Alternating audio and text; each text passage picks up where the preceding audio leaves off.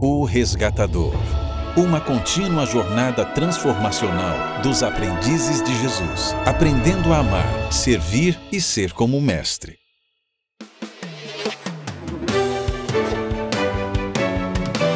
Experimentando Jesus no Evangelho de Lucas, com o Dr. Douglas Pereira.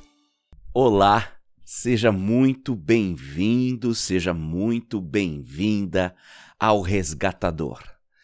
Essa comunidade de aprendizes de Jesus que visa amar e ser como Jesus, servindo como ele serviu, cuidando como ele cuidou, sendo como ele foi. Essa é uma jornada transformacional, porque nós não nascemos desta maneira, com estas inclinações de sermos igual ao Mestre. Pelo contrário, nascemos com inclinações para fazer o mal, para machucar, para odiar, para excluir.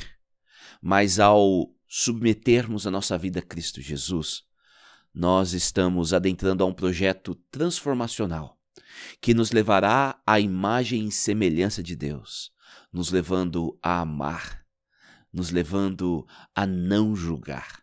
E é isso que nós estamos estudando nessa jornada pelo Sermão da Planície em Lucas capítulo 6. Mas a única maneira pela qual conseguiremos alcançar o objetivo da transformação é se nos colocarmos à disposição do mestre numa entrega, uma entrega do amor. O lema dos aprendizes de Jesus, aqui da comunidade O Resgatador, reflete essa esse esse, essa essência do amor. E aqui está o lema: Ame o Senhor, seu Deus, de todo o seu coração, de toda a sua alma, de toda a sua força e de toda a sua mente. E ame o seu próximo como a si mesmo. É através desse amor a Deus, o amor ao próximo, o amor a nós mesmos que nós conseguiremos é, passar por esse processo transformacional ao nos submetermos a Jesus Cristo, ao Espírito de Deus e ao Pai. Bem, nós estamos na nossa 14 semana desse projeto de caminharmos com Jesus pelo Evangelho de Lucas, e a cada semana nós temos um verso a memorizar. E o verso a memorizar dessa semana vem de Lucas 6, 45. A pessoa boa tira coisas boas do tesouro de um coração bom, e a pessoa má tira coisas más do tesouro de um coração mau, pois a boca fala do que o coração está cheio. Puxa vida, como que está o tesouro do seu coração? Hoje nós vamos, quem sabe, adentrar esse assunto de entender esse texto. Nós vamos estudar hoje o verso 43 e 44 e amanhã estudaremos o 45 pela graça de Deus. Mas nós vamos ver como Jesus ele foca no nosso coração, mais preocupado do que comportamentos e aspectos exteriores, Cristo está preocupado com o que está dentro de nós. E eu oro que essa transformação não é simplesmente um, uma maquiagem do exterior, uma simples melhora daquilo que as pessoas enxergam em nós, mas uma verdadeira transformação interna. Essa transformação, ela não se dá em um momento, não é um evento, é um processo, um processo contínuo, um processo contínuo de uma vida aonde a cada dia precisamos nos submeter a Deus. E ao submetermos a Deus a cada dia, nós temos a certeza de que Ele está nos aguardando, que Ele está nos esperando para termos esse encontro com Ele. Hebreus 4,16 afirma o seguinte: Assim, aproximemo-nos com toda a confiança do trono da graça onde receberemos misericórdia e encontraremos graça para nos ajudar quando for preciso. Deus está disposto a nos encontrar. Através da sua graça e da sua misericórdia, nós somos transformados. E é por isso que o aprendiz de Jesus se coloca diante de Deus a cada dia. E eu oro que, ao passarmos esse tempo juntos, que você possa usar esses momentos não para refutar, não para ficar questionando, não que não seja necessário, não tome minhas palavras ou as minhas considerações como verdadeiras, por favor, faça o seu estudo, mas use esse momento para se conectar com Deus. É esse é o ponto que eu quero chegar. Use esse momento, ah, os, os versos em questão, para ser um canal, uma maneira para você de se aproximar a, a Deus e ter essa comunhão com Ele. Eu vou te dar um minuto agora para você se posicionar perante Deus, para você se colocar perante Ele, quem sabe afastar-se de ruídos que possam atrapalhar essa conexão, para depois refletirmos nos versos 43 e 44 aqui do Evangelho de Lucas, capítulo 6. Então tome esse momento para se conectar com Deus.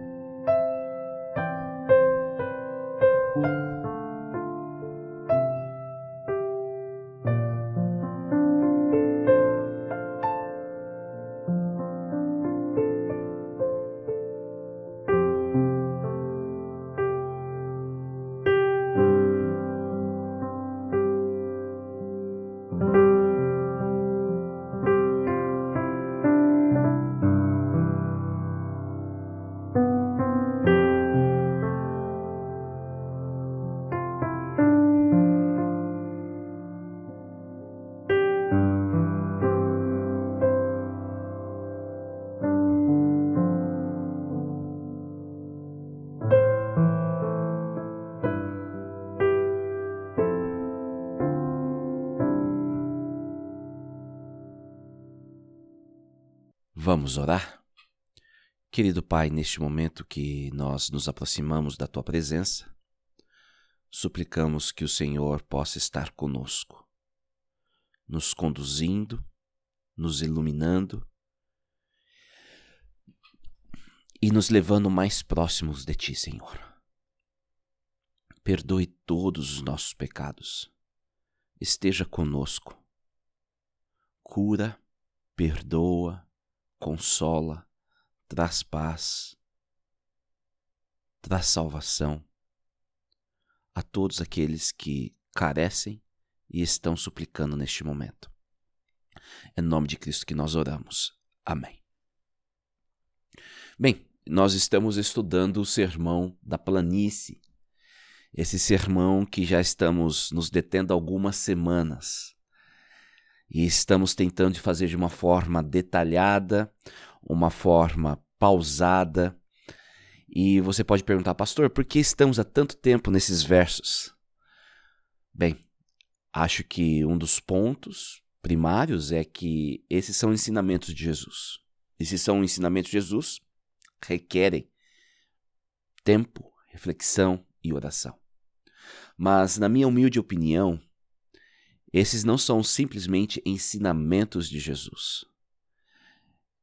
O sermão da planície ou o sermão da montanha, como referido em Mateus 5 a 7, né? É a Torá de Jesus. São as leis, as prescrições de Jesus para a vida dos seus aprendizes. Na minha humilde opinião, aqui está o decálogo de Cristo. Os mandamentos que Cristo ele quer que cada um de nós sigamos. E por esta razão que eu creio que nós precisamos nos deter ao sermão da planície o máximo de tempo possível. Mas essa semana nós estaremos terminando, pela graça de Deus, o sermão da planície. Nesse sermão da planície, nós estamos aprendendo quem é Deus. Estamos aprendendo sobre o seu reino, um reino de amor, um reino de misericórdia. Um reino que confronta o sistema, os valores e os princípios deste mundo. Um reino que vai contra os valores dos seres humanos, apresentando um valor mais digno, mais elevado, mais celestial, o do reino dos céus. E nós, agora que aceitamos Jesus Cristo como nosso Senhor e Salvador, nós somos convidados a viver os valores e os princípios desse reino. Valores e princípios estes que nós fomos criados à imagem e semelhança de Deus para vivermos desde o princípio. Contudo, com o pecado e com a mudança da nossa natureza, de uma natureza perfeita para uma natureza pecaminosa, esses valores e princípios do reino se tornaram antagônicos a quem nós somos. E agora, através de Cristo Jesus, somos convidados a viver esses valores e esses é, princípios. Temos estudado dois grandes elementos nos últimos dias, vamos colocar assim. Um é o amor incondicional ao próximo. Um amor que vai estender até aqueles que se opõem contra nós, aqueles que não pensam como nós, não agem como nós. Aqui nesse Sermão da Montanha, Jesus ele coloca quatro descrições daqueles que se opõem a nós, ou como se descreve inimigos, aqueles que nos odeiam, aqueles que nos excluem, aqueles que caçoam de nós e mentem sobre nós. Jesus está falando, você precisa amar esses também. E esse amor é um amor respeito, um amor é, princípio, que não está falando aqui de abraços e beijinhos, esse amor sentimental, mas está falando de um amor princípio, onde fala de dignidade, de respeito, de consideração. E ao vivermos esse amor respeito na sua integridade, esse amor respeito não vai nos permitir que julguemos as pessoas, porque julgar as pessoas não ser compassivo com as suas falhas, não provém dos valores do reino dos céus. E agora Jesus, de várias maneiras, ele está explicando esse não julgamento e esse amor incondicional ao próximo. E nós estudamos ontem sobre aqueles que não conseguem ter misericórdia com o próximo, com a falha do próximo, é como se tivesse um tronco na frente deles, não conseguindo ver bem a eles, não ver bem o próximo. E agora nós chegamos aos versos 43 e 44. O que nós vamos ver aqui, e eu poderia incluir o 45 também, mas por questões didática eu decidi dividir em dois momentos, o de hoje e de amanhã, é que nós vemos duas ilustrações, ou quem sabe você pode até considerar duas parábolas, né? Mas vamos usar duas ilustrações. Então, nos versos 43 nós temos uma ilustração, no 44 nós temos uma segunda ilustração e agora no 45 uma aplicação dessas duas ilustrações, tá bom? Então só para você entender um pouquinho da estrutura aqui. 43 uma ilustração, e o 44, na segunda parte, uma segunda ilustração e depois uma aplicação. O ideal seria estudarmos os dois juntos, mas eu penso que tomaria muito tempo para que nós pudéssemos refletir nessas duas ilustrações de forma que merecem, tá bom? Nessas duas ilustrações, nós vamos ver uma linguagem de agricultura, agrônima, vamos dizer assim. E aqui eu quero destacar um ponto o ponto de que Jesus se referiu a imagens, ilustrações no seu ministério, no seu ensino, ligados à realidade em que ele vivia e que os seus ouvintes viviam. Jesus ele dedicou o seu ministério na Galileia, como nós já vimos, uma região de fazendas, uma região de pescadores, uma região de, planta, de plantadores, né, de, de jardins, e aqui Jesus vai utilizar-se de ilustrações para exemplificar o seu ensino relatado a sua realidade, a sua realidade como pessoa, porque Jesus cresceu em tal ambiente, mas também relatar a realidade daqueles que estão ouvindo. Interessante que se nós fizéssemos um contraste com Paulo, Paulo ele vai usar mais de ilustrações relacionadas à cidade porque ele é uma pessoa cosmopolitana, pregando a pessoas cosmopolitanas. Então ele ia falar de jogos, de exercício, de corrida. As ilustrações de Paulo estão ligadas à realidade que Paulo se encontra. No fundo, Deus quer se tornar conhecido da melhor maneira possível, baseado na realidade do ouvinte. Então, mais do que se apegar à ilustração em si, o importante é se apegar à imagem, ou melhor dizendo, à mensagem dessas ilustrações. É ali que nós devemos focar.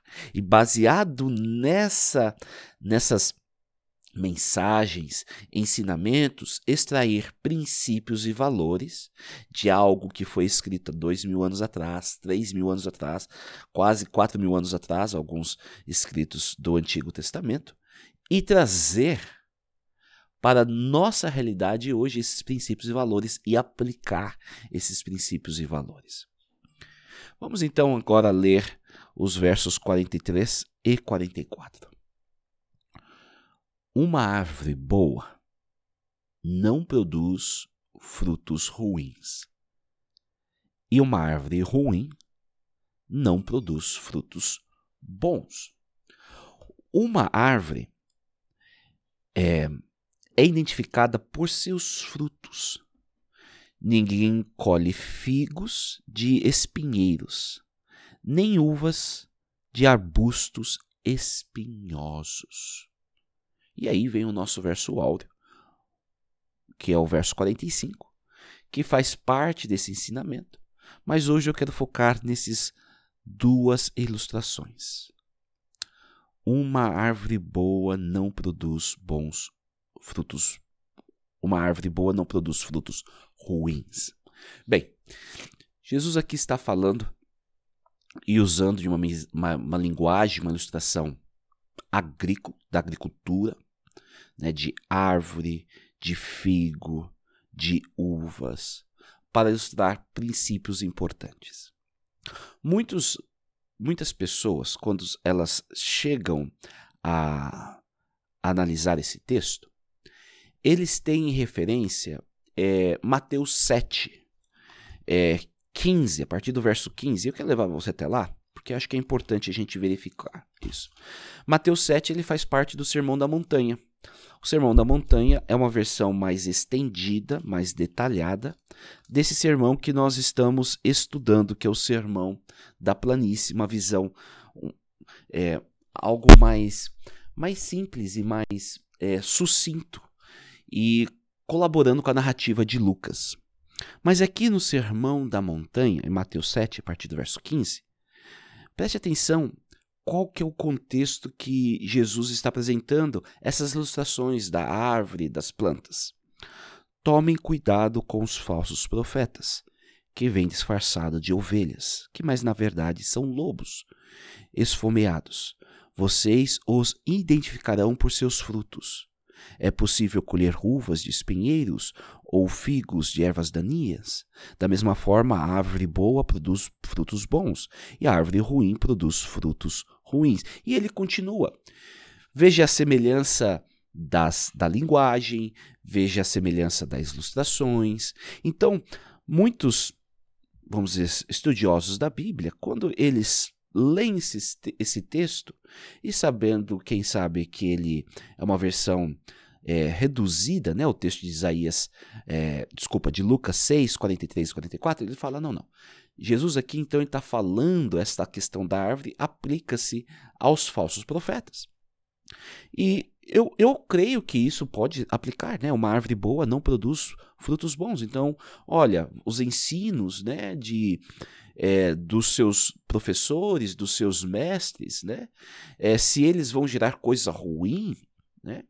Se esses professores, aquilo que eles apregou, é, eles não levarem a misericórdia, e aqui eu já estou aplicando para o contexto aqui, né? Eles não são bons, né? Ou não são qualificados, acho que até essa é a melhor ideia, né? Eles não são suscetíveis, né? Uma boa fruta, Né?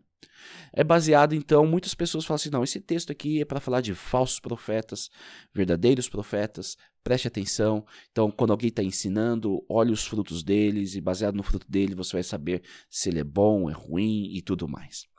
E, como eu disse, ah, anteriormente, na semana passada, a gente trabalhando nesse contexto, o texto da Bíblia, ele permite algumas aplicações e interpretações. Né? E eu penso que essa é uma aplicação é, válida e importante. E uma aplicação que deriva da própria palavra de Deus, de Mateus. Contudo, e aqui entra a minha humilde opinião, eu penso que essa não seja a melhor é, aplicação ou interpretação, pelo menos para mim, se a gente considerar o contexto e como Lucas está escrevendo a sua narrativa. É, a gente vê que Mateus está muito preocupado com os falsos profetas, os falsos líderes religiosos. E, e é um assunto importante, mas Lucas ele não está assim tão preocupado, essa não é a maior preocupação de Lucas, e principalmente aqui no Sermão da Montanha. O que Lucas está preocupado em fazer é o que verso 36 apresenta: Sejam misericordiosos, assim como seu Pai é misericordioso. Lucas está preocupado que nós nos parecemos mais e mais com Cristo Jesus, com Deus, que a imagem de Deus seja recriada.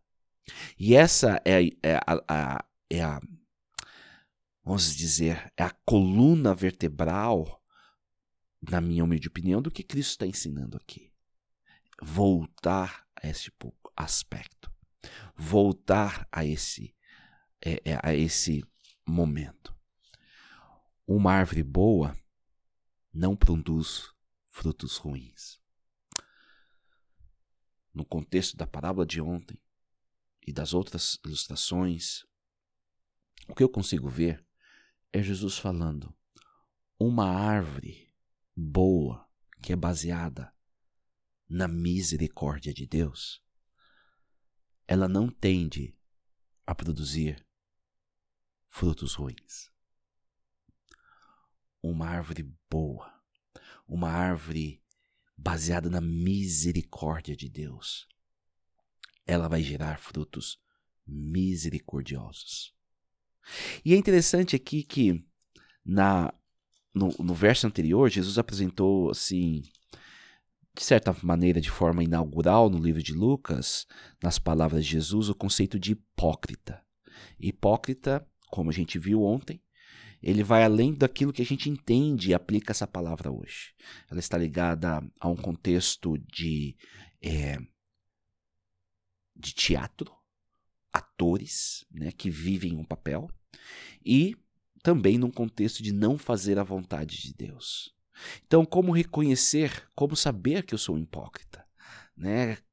É aquele que está alinhado, aliado à realidade, realidade da boa árvore, essa boa árvore, e aqui eu podia colocar uma árvore da misericórdia não produz frutos ruins.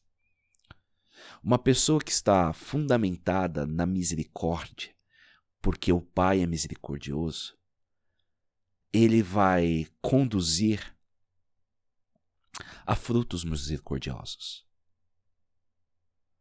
amando aqueles que se opõem, amando aqueles que são diferentes, aqueles que pensam diferente, agem diferente.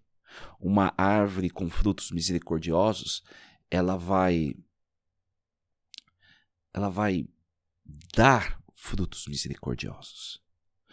Ela não vai odiar, ela não vai excluir, ela não vai mentir e ela não vai caçoar. Porém, uma árvore ruim não produz frutos bons. Se a pessoa não tem o fundamento da misericórdia, a essência de Deus, o que ela vai produzir? Discórdia, julgamento, ódio, exclusão. Vai produzir a, a maldição, a, maldi a maldição, vai, vai, vai produzir é, calúnia. Cristo, ele está nos levando à raiz do problema. Sabe, é, a gente tem, a gente fala muito hoje né, sobre esse, esse texto da Bíblia. Pelos seus frutos os conhecerão. Bem, quando a gente pensa nesses, pelos seus frutos os conhecerão, você vai focar no fruto e que o fruto testifica. E de certa maneira aqui está falando sobre isso, mas de um ângulo um pouco diferente. Porque se eu fico só no seu fruto testifica, isso quer dizer que eu preciso focar na melhora do fruto. Então, bem, o fruto do Espírito é paciência. Então, se eu controlar e não estourar, se eu for paciente, se eu, se eu respirar fundo, se eu aprender técnicas, porque é isso que se espera, eu posso adestrar meus sentimentos para não estourar. E ao apresentar esse fruto de não estourar, sendo paciente, sendo calmo, bem, a turma vai reconhecer que eu sou uma boa pessoa. Mas Jesus ele não está focando no fruto em si aqui. Ele está focando na árvore, na essência. Há um, há um, há um ponto de ser e fazer. Sabe, o hipócrita, ele pode até tentar maquiar o seu fazer, adestrar os seus comportamentos. Mas se o seu ser não for real, não importa quanta bondade ele fez, o que, que vale para Deus é o que está no coração. Jesus está chamando uma ênfase aqui no ser e não necessariamente no fruto. O fruto pode ser uma evidência. E o fruto a longo prazo daqueles que vivem pela misericórdia será misericórdia. É interessante que essa ideia aqui do bom fruto e tudo mais, dessa primeira parábola, me leva a pensar em Isaías capítulo 5. Porque em Isaías capítulo 5, e a gente não vai ler esse texto todo aqui, eu quero ler, quem sabe, um verso ou outro, ele apresenta uma parábola, a parábola da videira. E quem que é, é o dono dessa videira? É Deus. Deus é o dono dessa videira. E os primeiros versos diz o seguinte: Agora cantarei a meu amado uma canção sobre seu vinhedo.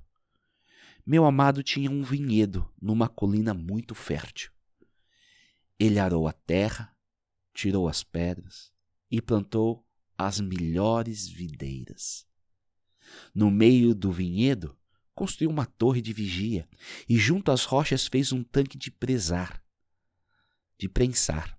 Então esperou pela colheita de uvas doces. Ele fez tudo certo, preparou, plantou, preparou a terra agora planta melhor uva. Mas o vinhedo só produziu uvas amargas. Aí o verso 3 começa a dar a chave para a gente entender isso. Agora, habitantes de Jerusalém e Judá, julgue entre mim e o meu vinhedo. O que mais poderia ter feito por meu vinhedo que não fiz? Porque quanto esperava uvas doces e ela produziu uvas amargas. E aqui o texto continua. Mas o que nós vemos é o próprio Deus dizendo: Eu sou um Deus misericordioso. E aqui já aplicando e fazendo relação a Lucas capítulo 6, eu sou um Deus misericordioso. Eu plantei uma árvore que é para gerar, é, produzir frutos misericordiosos. Fiz tudo certo. O que, que eu poderia ter feito mais? Mas o fruto não é da misericórdia. E é triste porque esta mensagem de Jerusalém e ajudar é uma mensagem que reflete a nós hoje. A nossa experiência com Deus, a nossa caminhada com Deus, a nossa realidade. Se nós nos chamamos de cristãos, isso quer dizer que nós carregamos o nome de Cristo, que somos casados com Cristo, que pertencemos a Ele, que nos submetemos a Ele. E submeter a Cristo não é simplesmente um ato emocional. Submeter a Cristo é adotar o seu estilo de vida para a nossa vida. E esse estilo de vida é o qual? De misericórdia. Esse estilo ele vai estender o amor princípio a todos, até mesmo aqueles que se opõem a nós ou são diferentes de nós. Esse amor, ele, princípio, não vai permitir que nós julguemos as outras pessoas, porque iremos agir de forma misericordiosa com as falhas dessas pessoas. É essa maneira que Deus quer. Mas, infelizmente, e eu posso entrar aqui na interpretação clássica né, desse texto, falsos profetas, ou falsos ensinadores, ou falsos ensinos, levam a ódio, levam à separação, à segregação, ao racismo, à divisão, à exclusão, a cancelamento. Nós vivemos hoje num mundo de muito ódio. E isso é muito triste. E isso mostra que tais frutos, eles não procedem da árvore da misericórdia. E aqui, vamos no verso 44, né? Então, é aonde a gente tem uma outra ideia, uma outra parábola. Uma árvore identificada por seus frutos. Ninguém colhe figos de espinheiros, nem uvas de arbustos espinhosos. Cada árvore dará conforme a sua a sua essência. Deus não espera que uma pessoa que não se submeteu a ele, que não clama de ser de, de, de, de ser filho dele no sentido de, de, de ser um cristão, de falar eu sigo a Jesus, Deus não espera dessas pessoas que eles ajam de forma misericordiosa que eles ajam de forma como Deus é, porque eles não submeteram a Deus. Aqui mostra uma expectativa. Deus espera daqueles que dizem-se frutos de uma da misericórdia ou filhos de Deus, daqueles que dizem que são cristãos, que eles produzam frutos que refletem a decisão. Deus não espera que espinheiros deem figos ou arbustos espinhosos que deem uvas. Não, Deus, Deus não espera. Mas Deus espera que a uva que ele plantou possa gerar uva boa. Ele espera que aqueles que se dedicam e amam a Deus que possam refletir os frutos e o reino de Deus. Cristianismo não é simplesmente algo nominal que eu declaro, eu sigo a Jesus. Ah, eu sou um discípulo de Jesus. Não é um título que você carrega, não é um rótulo. É um estilo de vida um estilo de vida baseado no reino de Deus. E qual que é o reino de Deus que a gente tem focado tanto e que Jesus tem focado? Lucas 6:36. Sejam misericordiosos, assim como seu Pai é misericordioso. Queridos, Deus nos convida a deixar a hipocrisia, ao papel de ator, de, sabe, ah, eu sou aqui um cristão, mas não vive como cristão. Ah, eu sou um seguidor de Jesus, mas não vive os valores do reino. Deus está dizendo: para, chega. Não é porque você vem de uma linhagem, e aqui é um, algo bem claro para o povo que estava ouvindo naquele momento, não é porque você vem de, da linhagem de Abraão, que você guarda a Torá, os mandamentos de Deus, os 613 e mais os tantos outros, que isso indica que você é uma boa árvore. que isso indica que você passou pelo processo. Não é porque você de conversão, não é porque você está dentro de uma igreja, se eu tenho um nome no livro da igreja, que você canta no coral, que você está como um líder da igreja que que testifica que você é um cristão. O fruto, a árvore, é a árvore da misericórdia, a árvore do amor. E é essa árvore que precisa emanar misericórdia, emanar amor.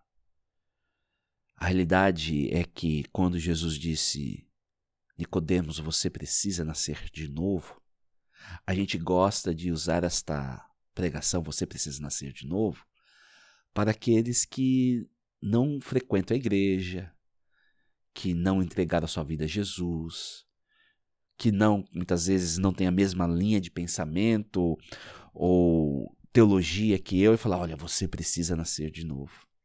Mas é interessante que a mensagem do nascer de novo é para um, era para um líder religioso. Era para um dos principais líderes religiosos. E essa mensagem é para mim e para você hoje. Nós precisamos nascer de novo. Nascer para o reino, nascer do alto, com os valores do reino. E esses valores são fundamentados no amor. O amor que se expressa em graça e principalmente em misericórdia. Não agindo conforme as ações das pessoas, não sendo não focando na no toma toma aqui, toma lá, sabe? Na reciprocidade, né? De, de fazer porque a pessoa fez, mas focando simplesmente na essência do amor. Que fruto que você tem dado?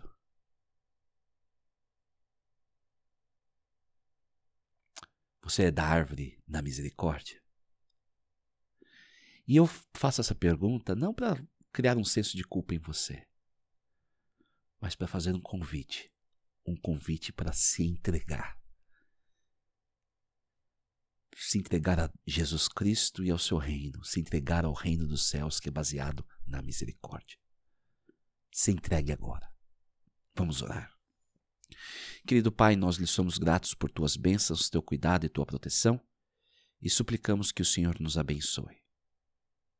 Perdoe todos os nossos pecados, ó Pai, e nos ajude a sermos transformados de dentro para fora e que essa transformação possa ser a imagem e semelhança de Deus e que possa produzir frutos na misericórdia, porque vivenciamos e fomos transformados pela misericórdia divina.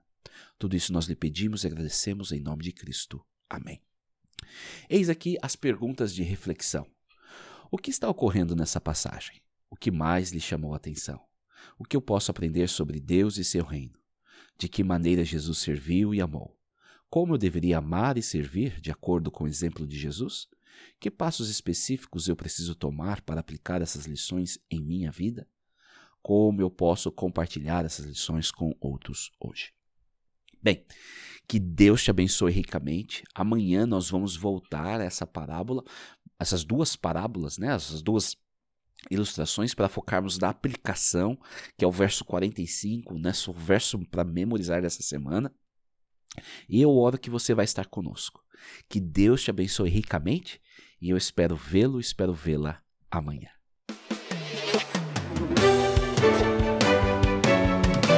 Experimentando Jesus no Evangelho de Lucas.